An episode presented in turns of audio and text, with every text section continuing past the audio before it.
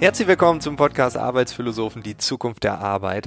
Der Themenmonat Digital Workplace geht jetzt in die vierte Episode und diesmal haben wir kein Gespräch, sondern wir haben ganz einfach mal Hörer- und Expertenstimmen eingefangen.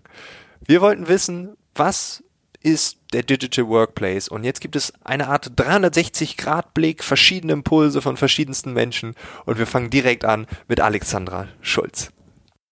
Hi Frank, hier ist die Alexandra. Ich habe gehört, das neue Thema bei euch ist der digitale Arbeitsplatz. Und in diesem Zusammenhang habe ich mich gefragt, warum wird eigentlich die Bedeutsamkeit von digitalen Arbeitsumgebungen auch als Voraussetzung für Social Collaboration noch immer so stark unterschätzt?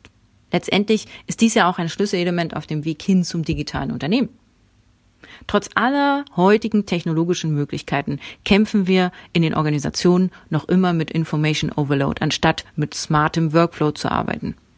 Und aus meiner Sicht wäre das schon längst denkbar durch den Einsatz von intelligenten Filtern oder cleveren Konnektoren für spezifische Fachthemen. Und da komme ich dann irgendwann an den Punkt, naja, vielleicht braucht es nicht nur die Technik, sondern eben auch Menschen, die sie verstehen zu nutzen. Wir brauchen Menschen, die die Technik verstehen zu nutzen. Aber woran hapert es denn jetzt? Also warum kriegen es manche Unternehmen und warum kriegen es manche Mitarbeiter nicht hin, digitaler zu arbeiten? Und genau diese Frage, die habe ich André Nüninghoff von der Paperless GmbH gestellt. Ja, das ist eine echt gute Frage und aus meiner eigenen Erfahrung muss ich leider sagen, das größte Problem ist dabei unsere deutsche Gründlichkeit. Bei uns muss alles zu 100% perfekt sein, ja, in Klammern deutsche Ingenieurskunst, made in Germany und wenn es das nicht ist, dann wird es einfach nicht gemacht. Ne, wir Menschen haben eben häufig die Angst vor Veränderung oder vor dem Unbekannten und warum sollte ich überhaupt was ändern, wenn doch einfach alles läuft? Manchmal ist es auch nur, dass Menschen das Gefühl haben müssen, etwas anfassen zu können. Ja, also ich muss den Computer links an meinem Bein spüren, ich muss den Stift spüren und auch das Papier, wenn ich es in der Hand halte. Das sind so eigentlich auch alteingesessene Hierarchien heutzutage. Ja, Unternehmen wachsen und wachsen und werden immer besser in dem, was sie tun. Aber leider Gottes, äh, ja, wird die Administration dahinter nicht mitgewachsen und wird immer noch gemacht wie in der Steinzeit.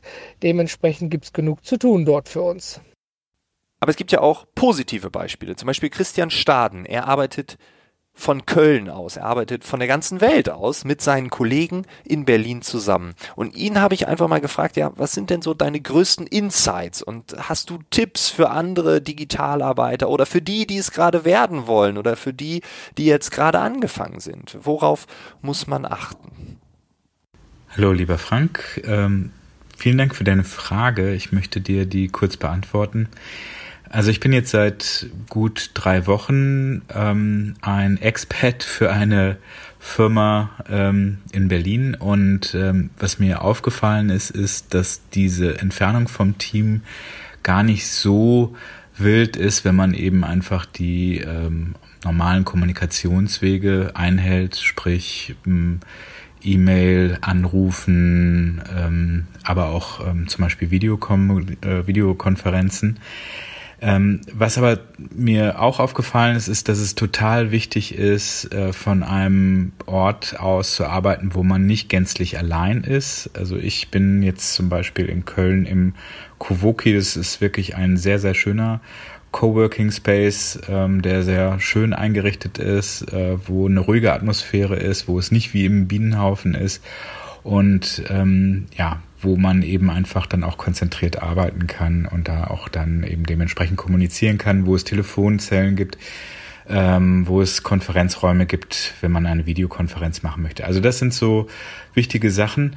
Eine Sache, die sicherlich noch wichtig ist äh, für Digitalarbeiter, ist darauf zu achten, mit dem Arbeitgeber natürlich dementsprechende Vereinbarungen einzuhalten ähm, oder einzu, zu, zu machen, ähm, die zum Beispiel ähm, Arbeitszeitmodelle vorsehen. Also ich arbeite zum Beispiel nicht Vollzeit, sondern in Teilzeit.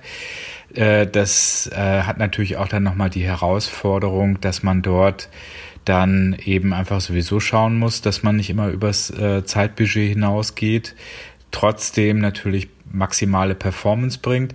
und ähm, natürlich auch die Reisezeit ähm, mit eben berücksichtigt. Also ich fahre ausschließlich mit der Bahn oder versuche eben ausschließlich mit der Bahn zu fahren, weil man dort eben wenigstens auch arbeiten kann. Also zwar nicht immer online ist, also da ist die Bahn eben noch nicht so weit, aber das ist auch nicht so wild. Also es gibt viele Sachen, die ich auch offline erledigen kann. Und natürlich ist es wichtig, dass dort der Arbeitgeber das eben auch als Arbeitszeit berücksichtigt. Sonst äh, ist natürlich so ein externes Arbeiten, wo man das Team auch regelmäßig trifft. Das mache ich alle zwei Wochen. Ähm, natürlich ein ziemlicher Ritt, gerade bei so einer Entfernung Köln-Berlin, also mit viereinhalb bis fünfeinhalb Stunden von Tür zu Tür.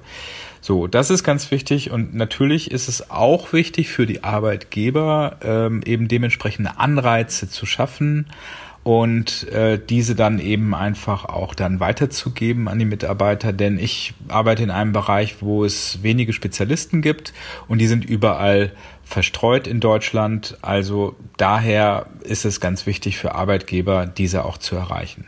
Der Arbeitgeber muss diese Menschen erreichen. Und da sind wir schon relativ schnell bei dem Thema Kultur. Und dazu habe ich Gabriel Rath von der Ostseesparkasse Rostock gefragt, warum ist die Kultur so wichtig? Warum brauchen wir einen Kulturwandel in den Organisationen? Ja, hier ist Gabriel Rath von der Ostseesparkasse Rostock für den Bereich digitale Kommunikation und außerdem leidenschaftlicher Blogger.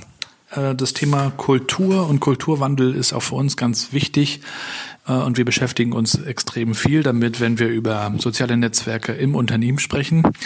Tatsächlich ist es ja so, dass Kultur ein, ein Abbild dessen ist, was man macht und was man nicht macht. Dazu gehört zum Beispiel bei uns, dass wir offene Türen haben, dass wir einen gewissen Dresscode haben, dass es dazu gehört, sich morgens zu begrüßen. Auch eine gewisse Fehler- und Feedback-Kultur gehört dazu. Und jetzt ist es so, dass wir ein äh, eine neue Herausforderung haben. Das heißt, wir haben ein Social Intranet zum Beispiel, ein Enterprise Social Network, mit dem wir offen und vernetzt arbeiten können, aber die Kultur muss sich dahingehend entwickeln. Und das heißt, wir versuchen zu erklären, beizubringen und gemeinsam auch zu lernen, wie man ähm, selbst organisiert mit eigenen Ideen, eigener Initiative Dinge einbringt und teilt und äh, nicht darauf wartet, dass man einen Befehl bekommt wie früher per E-Mail, sondern heute äh, auf andere zugeht und natürlich auch eine andere Verantwortung hat. Das heißt, man holt sich auch Informationen ab, geht an die Orte, an denen die Informationen sind, in die Communities, in die Wikis etc. und wartet nicht ab. Das heißt, hier ändert sich so ein bisschen die Rolle, äh, die wir da anstreben wollen. Der Einzelne soll in der Kultur, die wir anstreben, äh, selber Initiative zeigen können, dürfen und auch sollen und äh, so quasi das Netzwerk zum Leben erwecken. Ja, also insofern Kulturwandel durch äh, sensible, mutige Initiativen und die richtigen Tools ähm, erstrebenswert und sicherlich für alle Unternehmen, die auch mit der Digitalisierung zu tun haben, ein ganz wichtiges Thema. Viele Grüße aus Rostock von der Ostsee. In Rostock geht es um Verantwortung. Und genau darum geht es unter anderem auch in dem neuen Buch von Felix Plötz, Das Ende der dummen Arbeit. Und ich habe mir die Frage gestellt und ihm dann auch, was kann oder muss ein Angestellter dann tun, um den eigenen digitalen Arbeitsplatz durchzusetzen? Digital Workplace. Wenn ich ganz ehrlich bin, ich habe keine Ahnung, was das genau sein soll. Und äh, meine Bullshit-Detektoren, die bei Digitalisierung leider ganz, ganz häufig anspringen, springen auch hier an. Ich habe das Gefühl, dass das was ist, was jeder ein bisschen anders versteht, äh, im besten Fall, und was im schlechtesten Fall fast gar keine Bedeutung mehr hat, weil es vielleicht zu so einer Phrase verkommen ist. Wenn ich einen digitalen Workplace so verstehe, dass es nicht nur um, sag mal, um Plattform und Zugang und Transparenz und Remote-Arbeiten und ich sitze auf Bali, während mein Chef in Nordhessen ist, äh, wenn es nur nicht da, nicht nur darum geht, sondern ähm, sagen wir um die Qualität unserer Arbeit, dann kann ich mir da sehr viel drunter vorstellen. Und das ist genau das, was ich gerade in meinem aktuellen Buch Das Ende der dummen Arbeit beschreibe. Also wie können wir unsere Jobs freier machen? Wie können wir mehr Gestaltungsspielraum haben? Wie können wir auch in etablierten Unternehmen mehr wie in einem Startup arbeiten, selbst wenn, wie gesagt, dieses Unternehmen keins mehr ist, also kein Startup, sondern wirklich ein großes etabliertes. Und das geht. Ähm, du hast aber recht, das hat ganz, ganz viel mit Verantwortung zu tun. Denn wenn mein Wunsch das ist, mehr wie in einem Startup zu arbeiten, ich also sowas wie Unternehmer am Unternehmen werden möchte, dann gehört gerade zu dieser unternehmerischen Haltung auch, dass ich nicht irgendwie erwarte, dass mir die Dinge zufliegen. Also, dass irgendwie die Erwartung ist, hey, ich möchte jetzt eine andere Arbeit machen, jetzt hat mein Chef dafür aber gefälligst zu sorgen. Das ist nicht so. Und das ist ja gerade der Kern von Unternehmertum, dass ich die Dinge selbst anstoße. Das heißt, ähm, auch wenn ich bei meinen Vorträgen Führungskräften immer wieder mit auf den Weg gebe, dass sie Gatekeeper sind, also dass sie dafür verantwortlich sind, ähm, Innovationen nicht zu blockieren, sie durchzulassen, zu ermöglichen und auch zu fördern, bleibt die Hauptverantwortung logischerweise bei mir als normalem Angestellten dafür zu sorgen, dass mein Chef auch den Sinn und den Nutzen für sich und das Unternehmen darin erkennt, wenn ich eine neue Arbeit, eine neue Form von Arbeit machen möchte. Ähm, und es ist eben ganz, ganz wichtig, einen Chef mitzunehmen. Deswegen ist es so wichtig und deswegen zeige ich es auch in meinem Buch und deswegen beantworte ich die Frage auch aus der, aus der Startup-Perspektive. Es ist ganz, ganz wichtig, Leuten was zu zeigen. Also nicht nur irgendwie mit großen PowerPoints und blumigen Worten zu beschreiben, was man alles vorhat und warum das für einen persönlich ganz, ganz toll ist, sondern immer den Nutzen für den anderen, also im Prinzip für den Kunden. Und in dem Fall ist das dann Chef auch klar zu machen. Und es ist, wie gesagt, schwer, sich immer was anhand von Worten vorzustellen. Deswegen ist es wichtig, auch ähm, ja, wie in einem Startup zu denken und zu arbeiten, also früh ein MVP zu zeigen, also zu zeigen, was ist denn die Idee, die ich da vorhabe, ähm, was, was haben wir davon, äh, was sagen die Kunden dazu, was ist der Vorteil, wie kann das funktionieren, ähm, denn dann ist es auch für Chefs immer deutlich leichter, sich sowas auch ausmalen zu können und sich darauf einzulassen. Also, Fazit. Ähm, ein Digital Workplace im Sinne von mehr Unternehmertum, mehr Startup-Spirit in etablierten Unternehmen funktioniert. Ähm, ist eine sehr, sehr coole Sache, kann unsere Arbeitsqualität in Bezug auf mich persönlich, also auf mein persönliches Arbeitsglück, aber auch auf meine Ergebnisse massiv verbessern. Aber die Hauptverantwortung liegt eben auch bei mir als Angestelltem, meinem Chef, das so zugänglich wie möglich zu machen. Und wenn wir das hinbekommen, dann steht das Ende der dummen Arbeit vor der Tür. Nehmen wir mal an, alles funktioniert in den nächsten Jahren. Wir sind alle völlig digital unterwegs. Wir haben das Smartphone, wir haben die Smartwatch, wir haben vielleicht sogar irgendwelche Implantate unter der Haut. Also alles ist irgendwie vernetzt und wir arbeiten ziemlich, ziemlich digital. Die Frage, die ich mir permanent stelle, ist, müssen wir, so viel digitaler es wird, nicht auch auf sowas wie eine Art digitale Balance achten? Müssen wir nicht eine digitale Balance kreieren und immer wieder ähm, uns zurückbesinnen, dass es neben dem Digitalen auch noch irgendwas Analoges gibt. Das Menschliche mit all seinen tollen analogen Zügen. Und diese Frage, die habe ich Dr. Karin Keller-Herfurth gestellt. Also ich bin schon der Meinung, und die Untersuchungen, die bisher durchgeführt wurden, sprechen auch für sich, und zwar ist es so, dass die Digitalisierung im Prinzip unseren ja, gesamten Alltag bestimmt. In einer gewissen Art und Weise ist Digitalisierung allgegenwärtig, weil wir arbeiten heute in irgendeiner Form alle ähm, digital. Ob das nun elektronische Kommunikations- und Informationstechnologien sind oder softwaregestützte Arbeitsabläufe oder jetzt auch zunehmend ähm, Maschinen und Roboter, die in manchen Bereichen zum Einsatz kommen oder auch die sozialen Netzwerke zur privaten Nutzung. Digitalisierung ist allgegenwärtig und das im Prinzip schon seit Jahrzehnten. Was aber neu ist ähm, eine neue Qualität erreicht hat, das ist die Geschwindigkeit und die Veränderungsdynamik, mit der Digitalisierung quasi auf äh, ja, uns einwirkt. Und das abzubremsen und die Balance herzustellen, das obliegt jedem Einzelnen. Warum ist das so? Ja, weil wir mit der Geschwindigkeit der Technolo des technologischen Fortschritts und der Veränderungsdynamik gar nicht hinterherkommen, die entsprechenden ähm, ja, Regelungen, äh, die gesellschaftlichen Normen ähm, oder Arbeits- und Gesundheitsschutzmaßnahmen entsprechend zu entwickeln, Betriebsvereinbarungen zur Arbeitszeit und so weiter das sind alles Bemühungen Bestrebungen und ähm, da wird auch vielerlei versucht umzusetzen oder umgesetzt. Aber in erster Linie kommt es darauf an, ähm, was jeder Mensch an sich an persönlichen Voraussetzungen mitbringt, ähm, wie gut er in der Lage ist, auf diese neuen Anforderungen, auf die ähm, ja, Veränderungsdynamik selbst zu reagieren, welche Kompetenzen er im Umgang mit digitalen Technologien und digitalen Medien mitbringt und ähm, wie gut jemand für sich äh, selbst sorgen kann. Ja, also was, ähm, und ähm, gut für sich zu sorgen setzt halt auch eine ganze Menge Selbstdisziplin voraus und Souveränität im Umgang mit stressigen Situationen, mit Informations- und Reizüberflutung, mit der Arbeitsverdichtung, mit Zeitdruck, Unterbrechungen, Multitasking und so weiter. Es verschwimmen Arbeitszeit und Freizeit zunehmend und die Menschen sind halt mehr gefordert heutzutage eigenverantwortlich ähm, ja, ihre Arbeit zu organisieren. Das ähm, bedeutet für den einen mehr Selbstbestimmung, mehr Freiheit, mehr Entfaltungsmöglichkeit und für den anderen bedeutet das halt mehr, ähm, ja, also mehr negativ erlebten Stress. Und ähm, nicht alle profitieren im gleichen Maße von der zunehmenden Unabhängigkeit von Ort, Zeit und sozialer Struktur von Organisationen.